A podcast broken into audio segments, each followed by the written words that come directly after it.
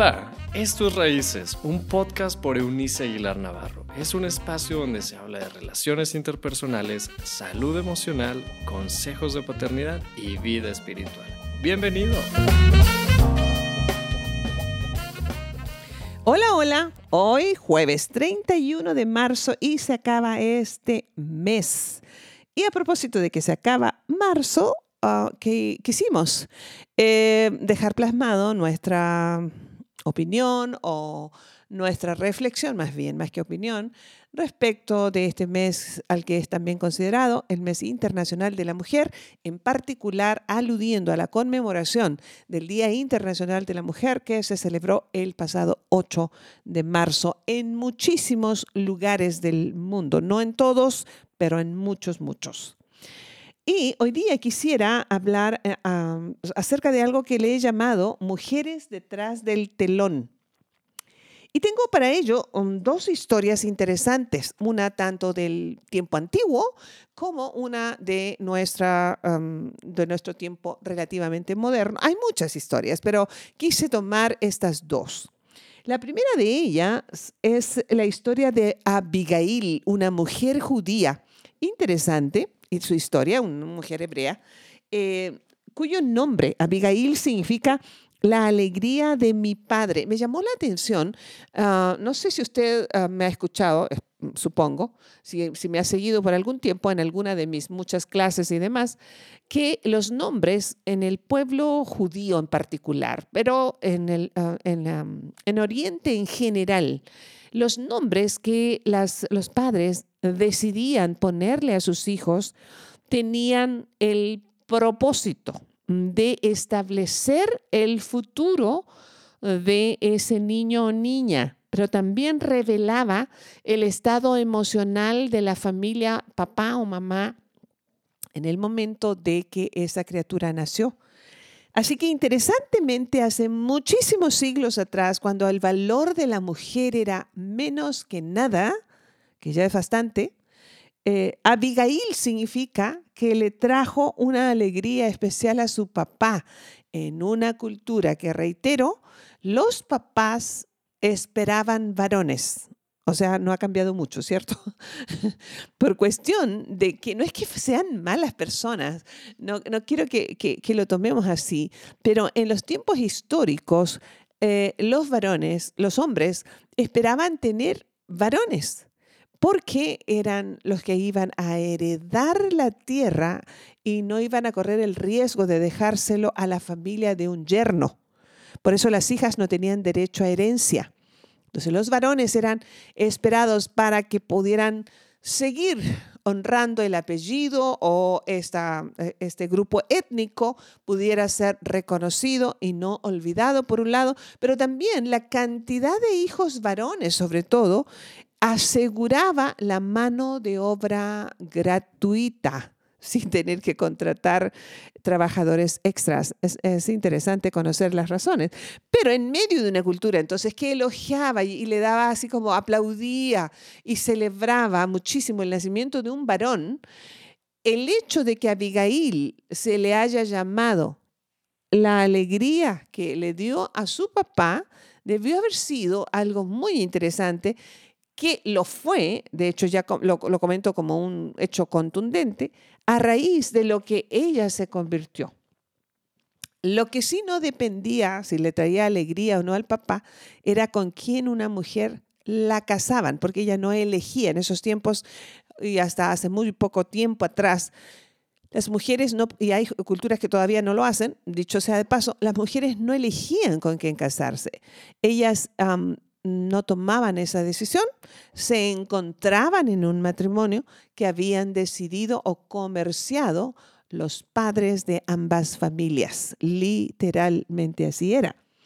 Así que supongo que cuando ella se casa con quien fue su, ah, su primer esposo, eh, fue una elección de los padres en función de asuntos financieros.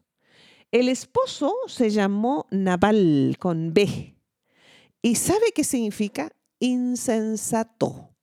Cuando nació ese bebito, saliendo del vientre de su mamá, le llamaron insensato. ¿Qué profecía? y él vivió conforme a la declaración de su nombre. Y fue un hombre este, mm, iracundo, imprudente, eh, borracho y con ello un perdedor, lamentablemente. Eh, entonces, en el libro primero de Samuel, del texto bíblico antiguo testamentario, en el capítulo 25, voy a leer algunos versos ahí que son interesantes, no todos los que trae el capítulo, por supuesto, pero sí algunos. El verso 18 me llama la atención. Eh, se presenta esta, esta oportunidad. David está en un momento de conflicto este, con, sus, con su parte de su ejército, necesita alimentarlos y va en busca de Naval, porque él era un propietario rico de tierras, de animales, y él procura ir y conseguir con qué alimentar a su ejército. Manda emisarios a, al, terreno, a la casa de esta familia, la familia de Naval, y el insensato em, reacciona como tal, y entonces eh, él dice, ¿y quién es David? Nomás era su rey, ¿verdad? Entonces, ¿yo por qué tendría que darle? Los insensatos son personas así, que se creen mucho, que tienen una opinión equivocada a sí mismos y desprecian y menosprecian y les cuesta reconocer el valor de los demás o darle el lugar que le corresponde a los demás. Así que apenas me puedo imaginar el tipo de vida que tenía Abigail al lado de este insensato. Entonces, ¿qué hace? ¿Qué hace? Eh, Abigail sabe que si el siervo de David le lleva el recado que Nabal le había mandado, David vendría y los asesinaría a todos, sin excepción. Entonces, mire el verso 18 lo que dice, Abigail no perdió tiempo. De inmediato le envió a David 200 panes, dos recipientes de cuero llenos de vino, cinco ovejas asadas, 40 kilos de grano tostado, 100 racimos de uvas pasas y 200 panes de higo.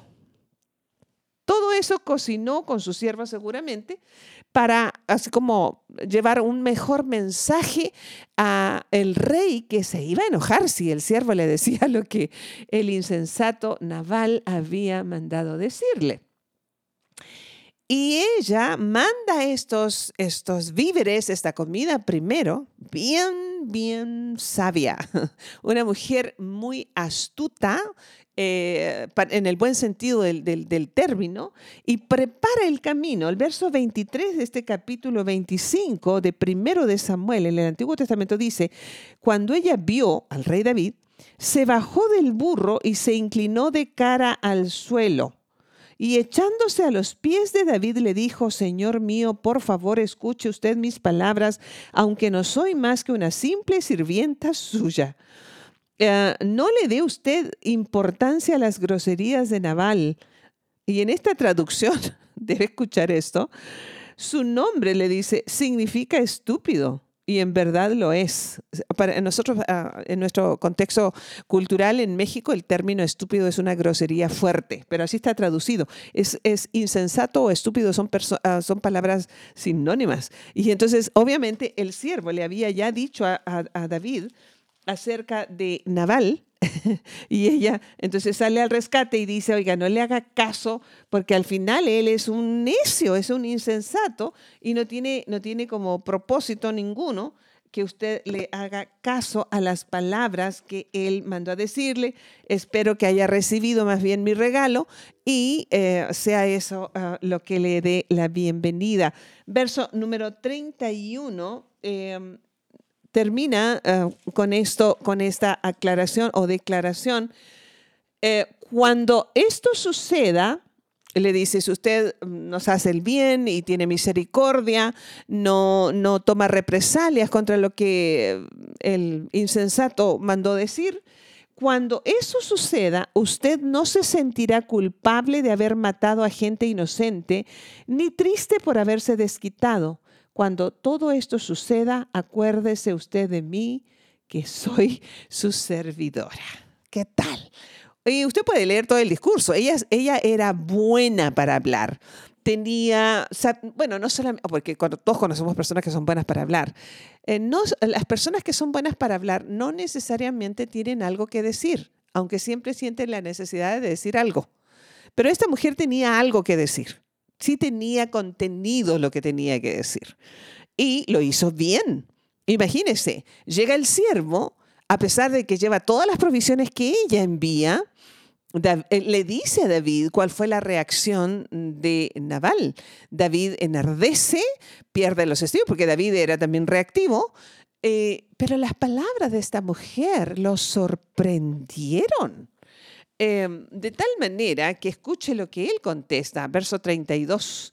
David le contestó, bendito sea el Dios de Israel que te envió a mí, y bendita seas tú por ser tan inteligente y por no dejar que yo mismo me vengara y matara a gente inocente. Si no hubieras venido a verme, te juro por Dios que para mañana no habría quedado vivo ni un solo hombre de la familia de Nabal. Qué bueno que el Dios de Israel no permitió que yo te hiciera daño.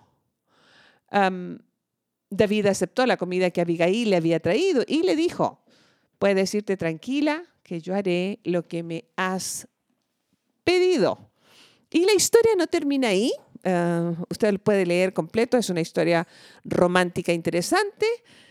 Eh, Abigail fue una mujer, eh, la tercera, llegó a ser la tercera esposa del rey hebreo David, y con ello se, eh, nos deja este ejemplo que detrás de en la historia se ha tejido no solamente con el ruido de las agujas ah, tejedoras, sino de los hilos silenciosos de más de alguna mujer como esta que era inteligente, prudente, entusiasta, entendida y absolutamente sabia.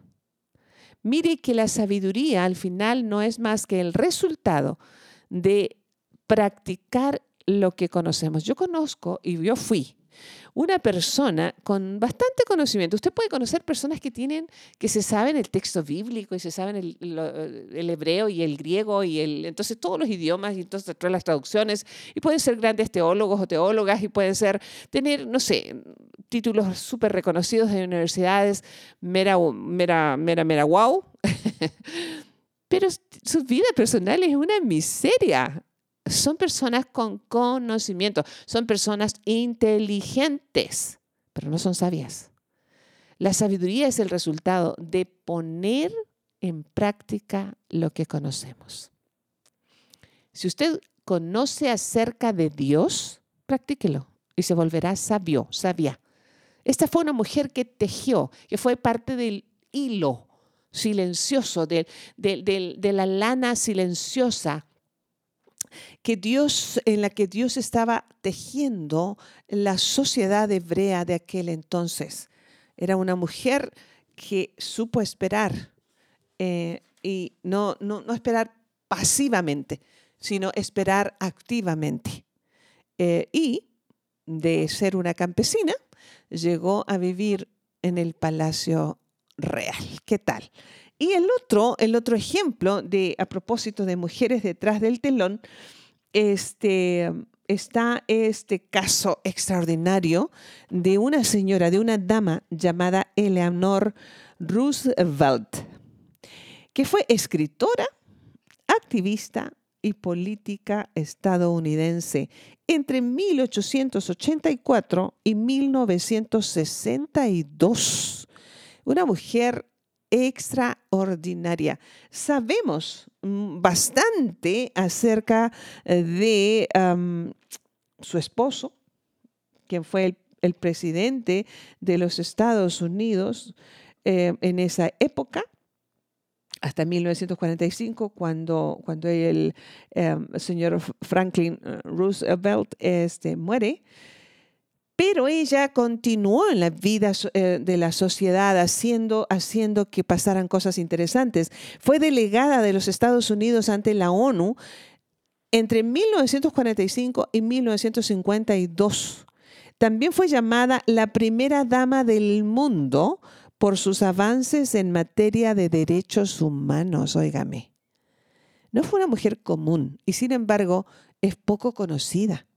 Son de las mujeres detrás del telón, las que, las que ponen eh, la, obra en, eh, eh, este, en marcha, ¿sabe? La, la de la escenografía, donde luce el actor o los actores, pero ellas son las que le ponen la belleza, las que hacen posible que las cosas sucedan. Es, un, es una, biografía inspiradora. A mí me encantan las, las biografías y la vida de ella es fascinante, fascinante. Eh, estoy de acuerdo que no todas las mujeres brillaremos desde una plataforma reconocida. Habremos muchas que lo haremos desde la oscuridad mientras alumbramos a unos pocos o a muchos, no lo sabemos. Hay una, historia que, me llegó cuando mis hijos, los llegó a mis manos a través de un libro, cuando mis hijos aún eran pequeños, y mm, es la biografía de este extraordinario neurocirujano y también, dicho sea de paso, un gran político en los Estados Unidos, el doctor Ben Carson, cuya mamá, Sara, fue una adolescente cuando fue mamá, eh, una adolescente analfabeta, adolescente, de color, una mujer de color, y eh, en completa soledad. Agravantes terribles para la época. Estuvo en un hospital psiquiátrico al darse cuenta que quien había, se había casado con ella en realidad eh, no había sido válido ese matrimonio después de dos hijos. Ben Carson tiene un hermano mayor que él. Y eso literalmente la movió de sus cabales. Allí, estando en ese hospital, alguien le habló acerca de Dios y su plan. Se levanta esta mujer de sus cenizas y su miseria, recoge a sus niños que había encargado y se propone que ellos no vivirían su historia y serían hombres de bien. Formó a un trabajador, a un científico de la NASA, en su hijo mayor y a un extraordinario médico pediatra, eh, neurocirujano pediatra en Ben Carson. Hoy día también, ya les digo, eh, activista político en los Estados Unidos. Mujeres de las cuales no están, no están en, las, en los espectaculares de las calles, no están aplaudidas en, los teatros.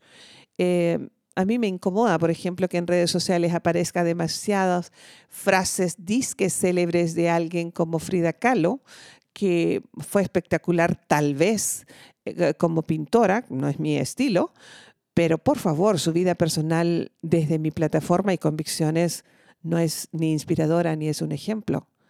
Sin embargo, esta señora Eleanor fue una maravillosa escritora, una mujer inspiradora, una mujer que hizo posible que las cosas en su país en cuestión de derechos humanos se, se, arreglaran, avanzaran. O como Sarah Carson, que se levantó, ya les decía, de, su pérdida, de su quebrantamiento, y en vez de seguir lamiendo heridas, la, usó como una bandera para que la, la historia de sus hijos ella no se repitiera en sus hijos, así como Abigail, que pese a estar casada con un insensato, pudo salvaguardar no solamente a su familia, sino a sus siervos y después de ser una sencilla campesina, vivir en un palacio.